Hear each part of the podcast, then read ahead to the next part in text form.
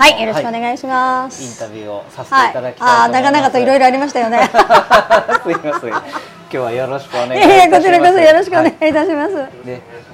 ちょっと初めに、僕たちのこのネイバーフッドストーリーというインタビューのそのコンセプトをちょっとだけお話しさせていただくと、あの誰かの日常を豊かにする働き方をされている人の声を、えー、僕たちみたいなこう健常者だけじゃなくて例えば目が見えない方とか耳が聞こえない方も含めたみんなへ届けたいと考えております。であの働くっていう言葉にはさまざまな語源がある中で僕たちはこう旗にいる人を楽にするっていうちょっと言葉遊びのような考え方を大切にしていて、あの働くっていうのはこう誰かを笑顔にしてあげたり楽にさせてあげることだと僕たちは思っているんですけどあの由美子さんが日々作られるこうおにぎりでたくさんの人を笑顔にされていてまたあの皆さんが働きやすい環境も作られてこうたくさんの人を笑顔にされている魅力的な働き方をされている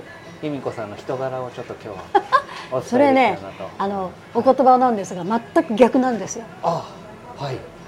えっ、ー、と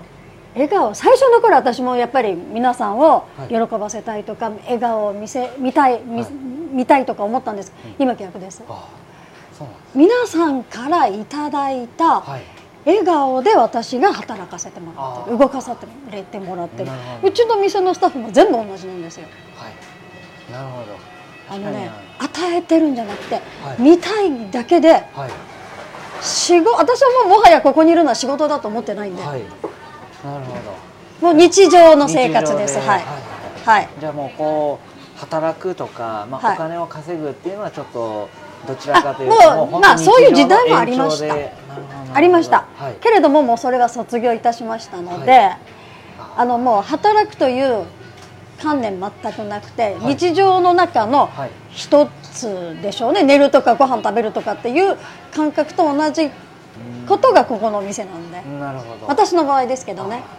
いやでも先日少しちょっとお話をさせていただいたんですけれども、はいはい、僕があの雪の日に来させていただいた時あの待ち時間はそんなにいつもより長いわけではなかったんですけども、はいはい、この湯飲みでお茶を、はいはい、でそれはあの店内の人だけじゃなくて、うん、あの外にいる人も寒いから中入りなとかですねあのもうすぐにお茶を出してくれて、はい、おかわりいりますかとかですね、あの本当に混み合っているのに、はいはい、皆さんがたくさん声をかけてくださって、えー、あの実際の時間よりも全然短く感じたんですけれどもそれはじゃあもう皆さんがそういった意識で私がやれと言ったことではなく、ね、あのえっと今修行させてくださいとかおにぎりのちょっと気持ちを分からせてくださいという方は私があこの人なら大丈夫っていう方をこう時々入れるんですよ、そういう方の私たちに持ってない表から見た空気を持っている方たちがやってくださったんです最初。なるほどあのお茶をお出しする、はい、何もこうしてくださいって言ったんじゃなくて、はい、その修行に来た方が、はい、じゃあお茶お持ちしましょうみたいなことが定着してるんですけれども。なるほどはい、でもそこをあれですねこう長年働かれてる方も、うん、あそれはいいことだねっていうことですぐ吸収をして。えっ、とですね新しく入ってきたから方から吸収することがすごく今あの千恵さんってもう、い、ずれお店やられる方がうちでちょっと修行来てるんですけれども、私たちがもう気が付かないこととかをたくさん持ってる。なるほど。本当にね、はい、私たちの方が勉強。だから私はもう修行の方も必要と思って、はい、定期的にこう新しい方も入れるんですけれども、はい、目線が違うのかな。私たちってどうしてもこう一方通行になっちゃうんです。仕事が忙しいから。でもお客様から見たうちの方とか修行に来たからかか修行に来て見ている方ってなんか全然違うところで見てたああもうそれがすごい新鮮。なるほど。新鮮なんですよ。ありがとうございます、はい、ちょっとこれマイクの位置を修正してもいいですか？すみません。もう位置挟みますよここあこれがですねちょっと向きが変えなくてごめんなさい。ちょっと僕の別に大丈夫ですけどはいごめんなさい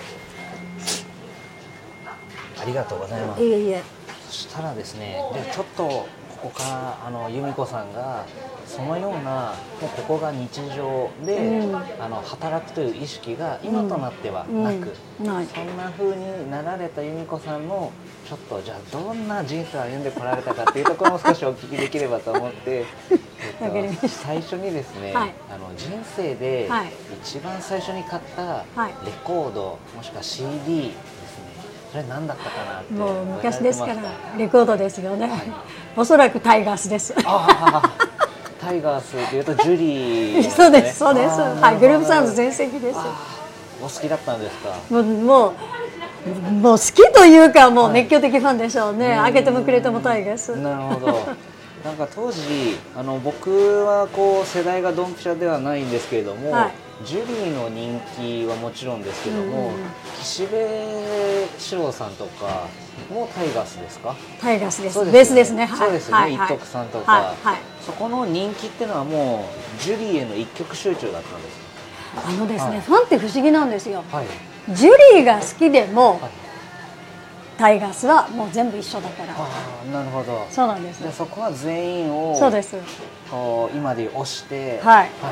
ただその中でも私はジュリーが好き。だからおそらくジュリーだけじゃダメだったんだと思う。なるほどなるほど。うんうんうんうん。確かにあの今でこそ澤田研二さんは個人で活動されてますけど、当時はなるほど皆さんで奏でる音楽だったり、そうですよ。雰囲気だったりっていうのが。なるほど一番好きなのはジュリーだけど、はいタイガースが好きなるほどなるほど、うん、そんなあのタイガースジュリーがお好きだった由美子さんはあのどんなこう幼少時代といいますか学生時代を過ごされた私ですか、はい、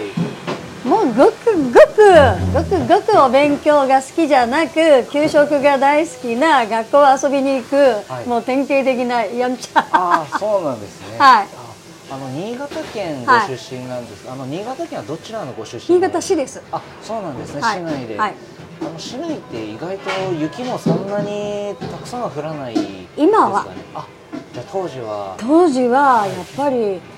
結構雪降ってましたよ。そうなんです、ね、はあ、僕もあの新潟市内ですとか、佐渡島とかの友人がいるんですけれどもあの市内の方の友人に聞くと、うん、意外と雪降らないんだよみたいなことをいやビルがいっぱいできだんだんもう市内とかは雪が降らなくなりましたけど、昔はだって普通の平屋しかないんで、うんうん、えーと、雪がちょっと降ったら平屋の家が埋もれちゃうみたいなありましたよ、はい、あそうなん、ね、ありましたありました。そんなじゃあ市内で育った由美子さんは、その学校に給食を食べに行くようなってことでしたけども、はい、なんかあの好きだった食べ物とか、逆に嫌いだった苦手だった食べ物とか当時ありますか、えっとね、好きだったものはもう私外食ができなかったんです子供の時に、あの母の作ったものしか食べれないんですよ。はい、あそれは家庭のなんていうんですかね考え方とかではなくていや昔私たちの時代で外食はあまりしないです、はい、もうむしろもう本当にお家でしか食べないのがほとんどなんで味付けがだから母の味以来が食べれなくなってしまって、はい、修学旅行の時に、はい、えっと、小学校で一泊なんですね、はい、ご飯が食べられない。もうそのじゃあ一口食べてお母様の味じゃないからもう食べれないで中学生の時は2泊1泊2泊？東京だったんですけど、はい。はい、それも全然食べれなかった。なるほど。その普段とは違うあこんな食事があるんだとかっていう楽しみというよりかはもう食べれなくて、うん。うわだから帰ってきた時に、はい、お腹空いて死にそうみたいなしかなかったですね、意外と元気なんですけど、はい、人見知りの激しい、はい、えっ、ー、と内弁慶？内弁慶。なるほど、はい、で外じゃあ学校に行くとか、まあ、例えば仕事に行くとかって、うん、そういうスイッチの切り替えがもしかしたら無意識にされてたのがあの知ってる方大丈夫です。なるほどなるほど。気心知れちゃった人には、はい、でも大丈夫ですけど、はい、知らない人にはものすごいブロックしちゃうんですよ。そうなんですね、うんうんうん、なるほどなんか今のこう由美子さんからねあまり想像ができないですけれども。皆さんそうおっしゃいます、はい、私が人見知りって言うと、みんなもう吹き出しちゃいますけど本当に人見知りなんですよ私は多分その性格がこうなんていうんですかね、まあ、改善という意味合いが正しいかどうかわからないですけど変わってきたのは多分カウンターに立つ頃からなのかなとか思うんですけども、ねええ、あの学生時代のお話をもう少しで、はい、その部活ですとか、はい、なんかアルバイトとか、はい、学生時代になんか熱中されたことってありますか、ね、学生時代はもううち姉妹3人ですけど全員卓球だったんで、もう姉がやったら私もやるみたいな、妹もやるみたいなうちはそういうなんかあるんですよ。姉がやったら下も全部それを通り同じ。で姉が卓球やってたんで、はい、もう自然に卓球です、えー、でもそれは中学とかやってました。はいやってましたやってました。はいはい。そうなんですね、はい、結構強かったんですよ でもなんかここ最近特に日本は卓球人気がすごい熱が高いので、はい、あの楽しいんじゃないですか、はいはい、テレビとか見てても、ええはい、大好きですよ卓球。そうなんですね、それでその高校時代も、はい、あれですか変わらずあまりお勉強とかはあんまりいや私大学行きたかったんですよ、はいはいはい、でもうちの父は勉強はそんなにしなくても大丈夫という考えの人なので特に女の子は勉強いらないよっていう。大学行きたくて勉強してたんですけどあもう大学行かないんやら勉強必要ないって、もう放棄しました。なるほど。確かにちょっと時代的かもしれないですけど当時は女性はうちの父親はすごく苦労した人なんで、はい、えっと勉強はいつでもできるよっていうか父親はだから働きながら勉強した人なんで、はい、なるほど、うんそういった経験もあるし、まあ、娘様にはこうお嫁に行ってもらうことが一番の幸せだみたいな。どうなんでしょうね。どうなんでしょうね。それで高校卒業後に地元の燃料会社さんに就職、はい、詳しいですよね。私よりよく知ってるそこそれもあれですか？由美子さんご自身で選ばれたんですか？もちろん就職は自分でさあのもう募集こう学校にこう貼られるじゃないですか、はい、それを家が近かったんでただそれだけです。なるほど。でちょっとその厳格なお父様との反りが合わないのかこうちょっと反抗もあってそうですね。それは高校時代ぐらいからですね。はい。はいはいでその1年2年間は、うん、まあ、ちょっと頑張って地元で働きながら、はいはい、ご実家で暮らされていたけれども二十、はい。はい、歳になるそうですね前ですねはい。何も言わずにですか、出てこられて、その時はやはり東京に行こうっていうよりかはもう地元を出ようみたいなそんな気持ちそうですね離れたかったんでしょうね。たまたまそれが東京だったっていうだけで、はい、もうとにかく父から離れたかった。そのもしあのお話しいただけるようであればなんですけども、うんうん、その少し厳格なっていう、うん、どういったところがあの厳しくて当時の由美子さんはこう離れたいって思われたんですか？えっとねもうむしろ家に父親がいてくれない方が幸せだったみたいなもうとにかくもううちの父この湯飲みの持ち方一つこうボタンの取れそうなシャツ、えーと、例えば敷居をまたぐ時靴の脱ぎ方もう至る所うるさいんです。えっ、ー、と、くず入れに生ものみかんの皮を入れたら怒るんです、はい、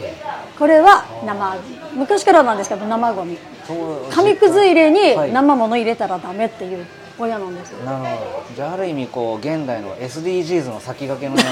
うな。まあねはい。だから爪も伸びてるのはダメ、はい。